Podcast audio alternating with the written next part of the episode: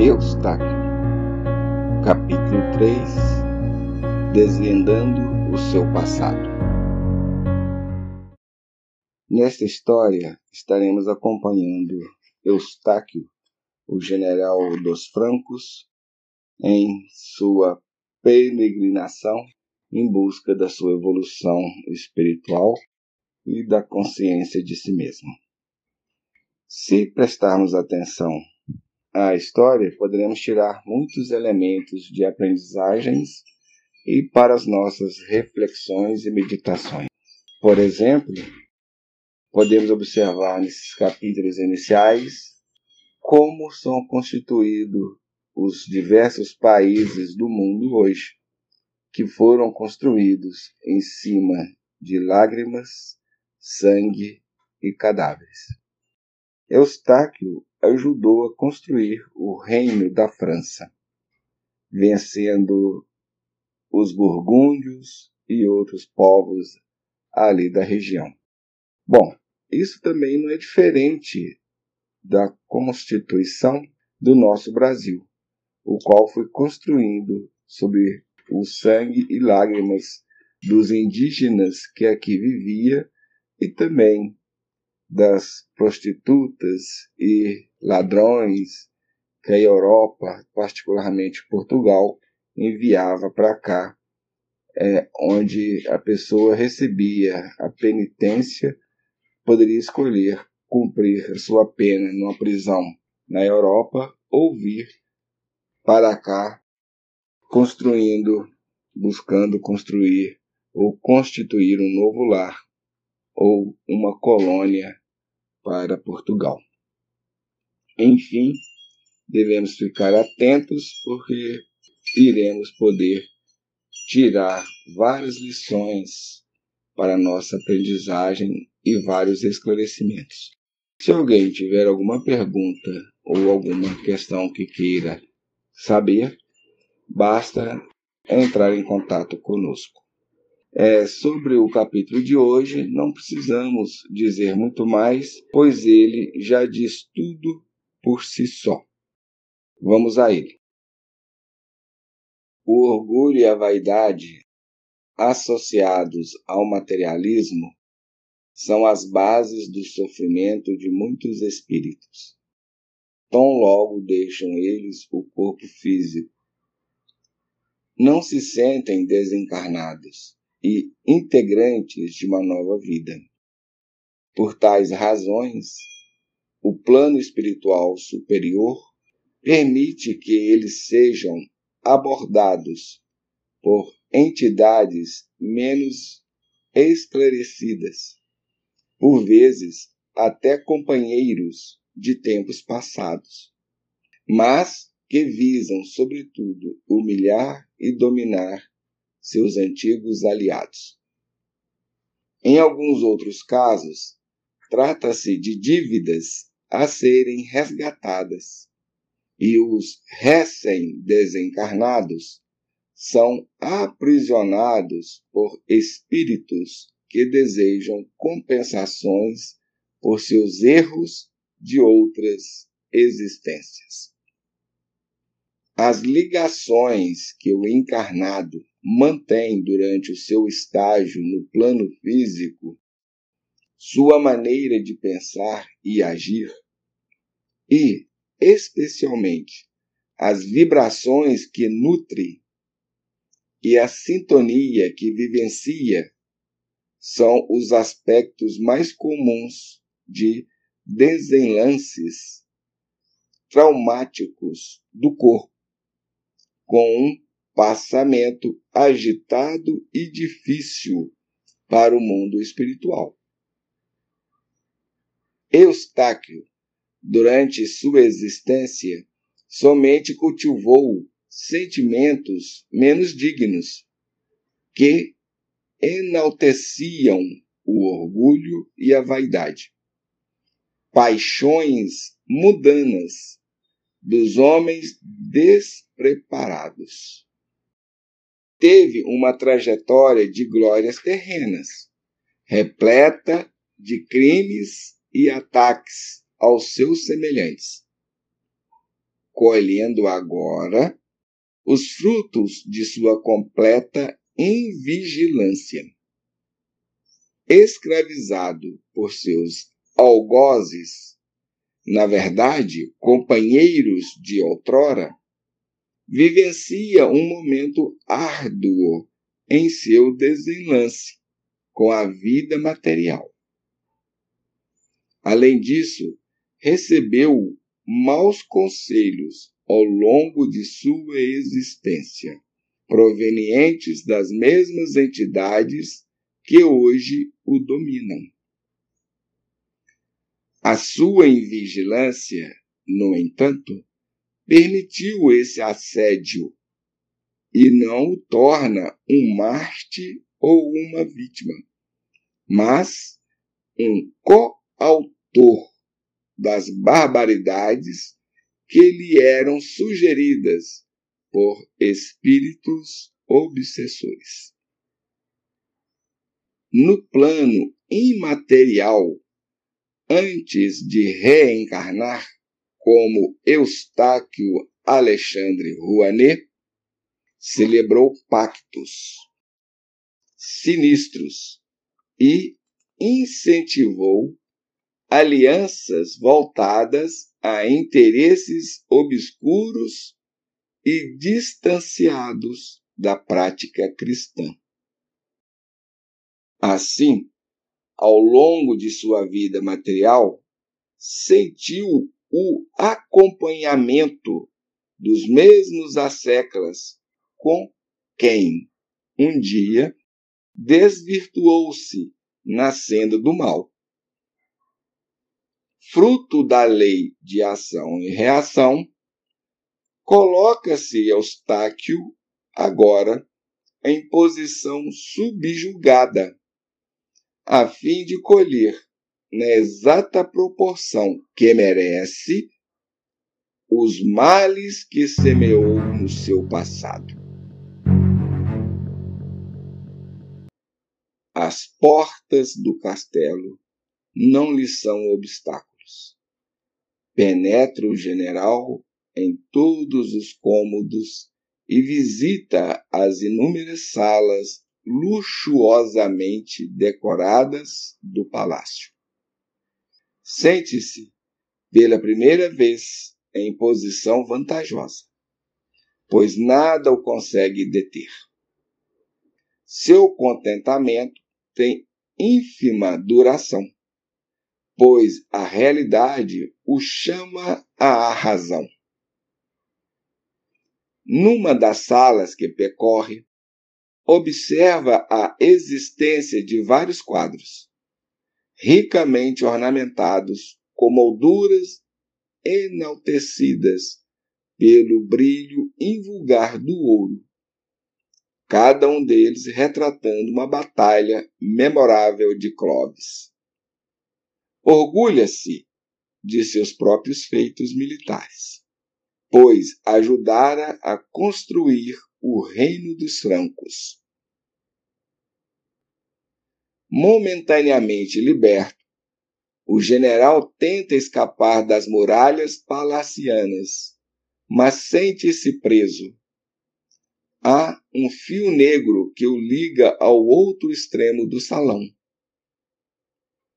Algozes que o mantém prisioneiro divertem-se com sua vã tentativa de fuga.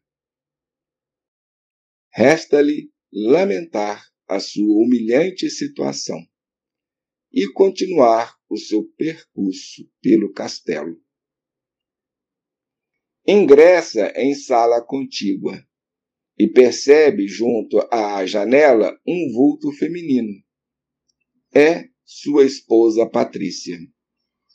Aproxima-se dela e abraça-a com ardor. A moça sente calafrios na espinha e começa a transpirar.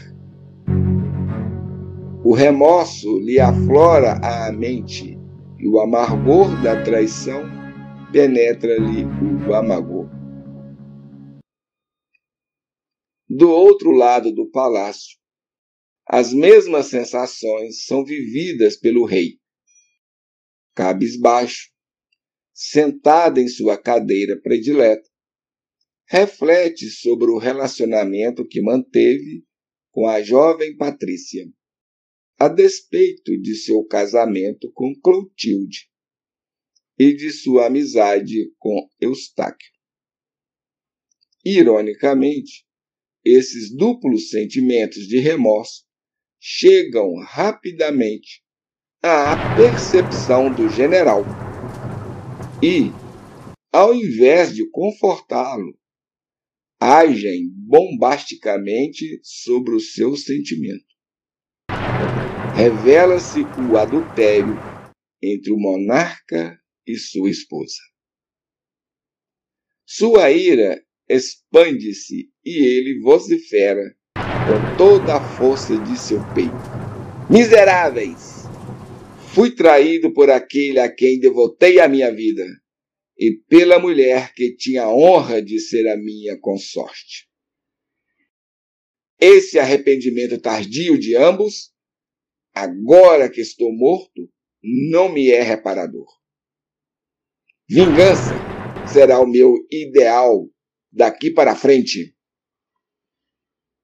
Sufocada em sua própria cólera, volta-se para um outro canto da mesma sala onde está Patrícia e vê seu filho, Guilherme, compenetrado no estudo de manuscritos. Acalma-se. Filho, ouça-me se puderes. Alguém há de recompor a minha honra ferida. Conto com teu empenho em auxiliar o teu pai nessa trajetória regeneradora. O rapaz certamente não ouve o clamor do espírito que está ao seu lado, mas sente-se incomodado de algum modo. Ignorando as súplicas paternas, no entanto, começa a maquinar os seus planos de futuro. Excelente. Livrei-me em boa hora do meu tirânico pai, que, a essa altura, deve estar queimando no fogo do inferno. Posso perfeitamente ocupar-lhe o lugar no comando das tropas. Preciso, entretanto, convencer o rei. O golpe é pesado para Eustáquio. Mais uma vez, o seu descontrole emocional é evidente e o seu pranto torna-se a única saída.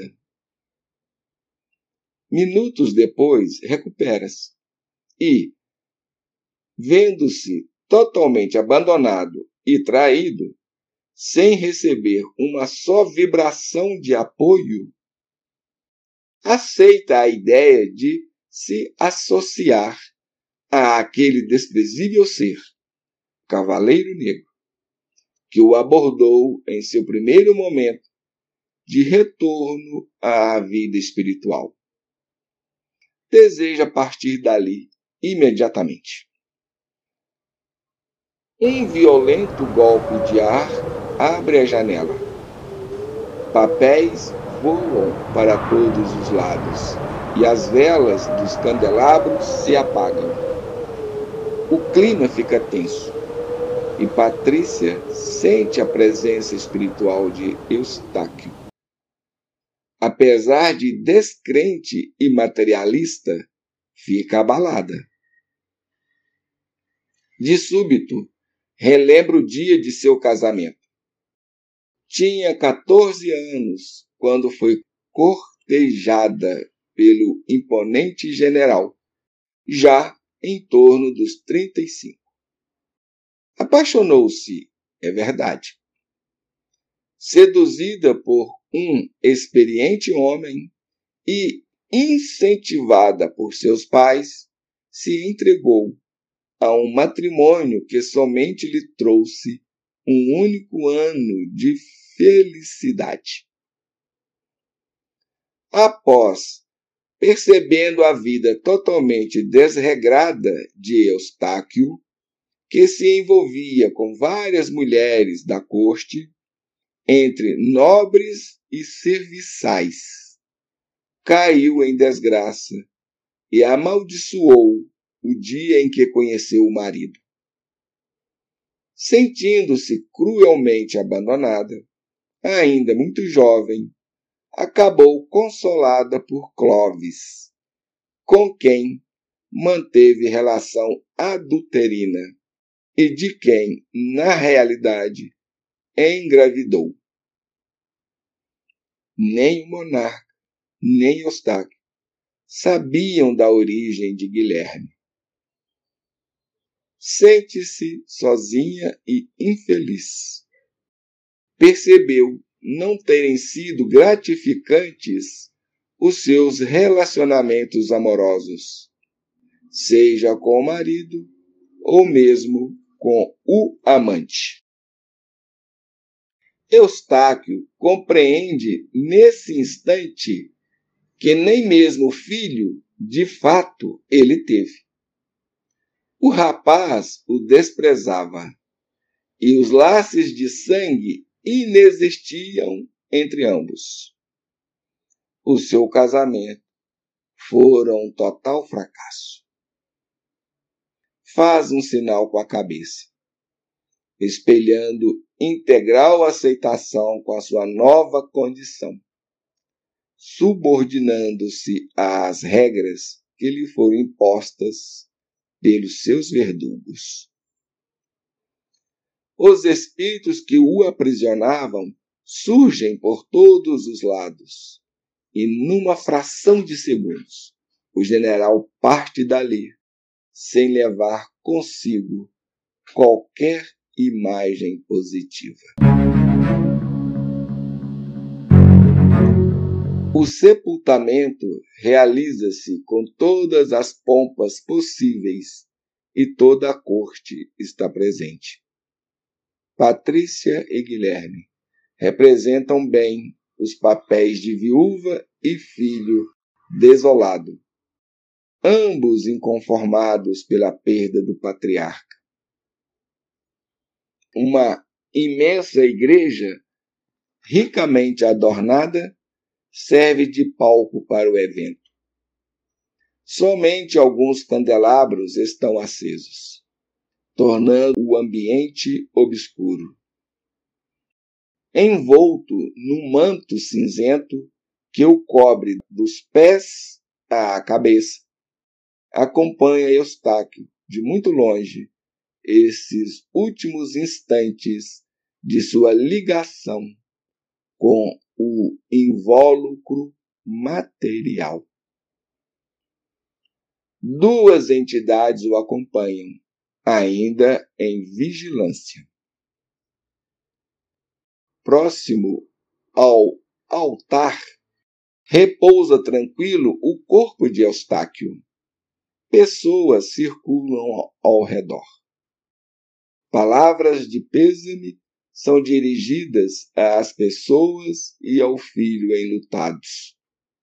Mas também vibrações de desdouro e desprezo são tacitamente emitidas pelos visitantes.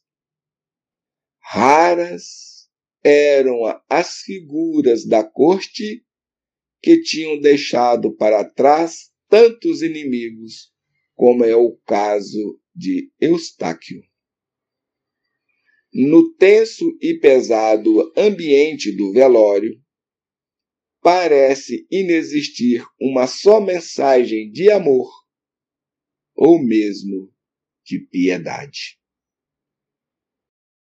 Todas as conversas giram em torno de temas materialistas, tratando de heranças, títulos e riquezas de toda ordem.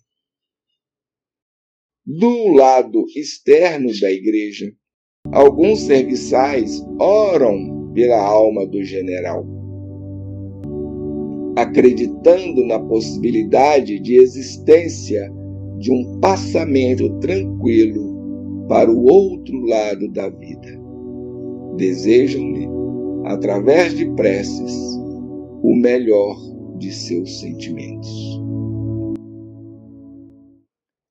Além dos encarnados, vários espíritos fazem parte da aglomeração em torno do sepultamento.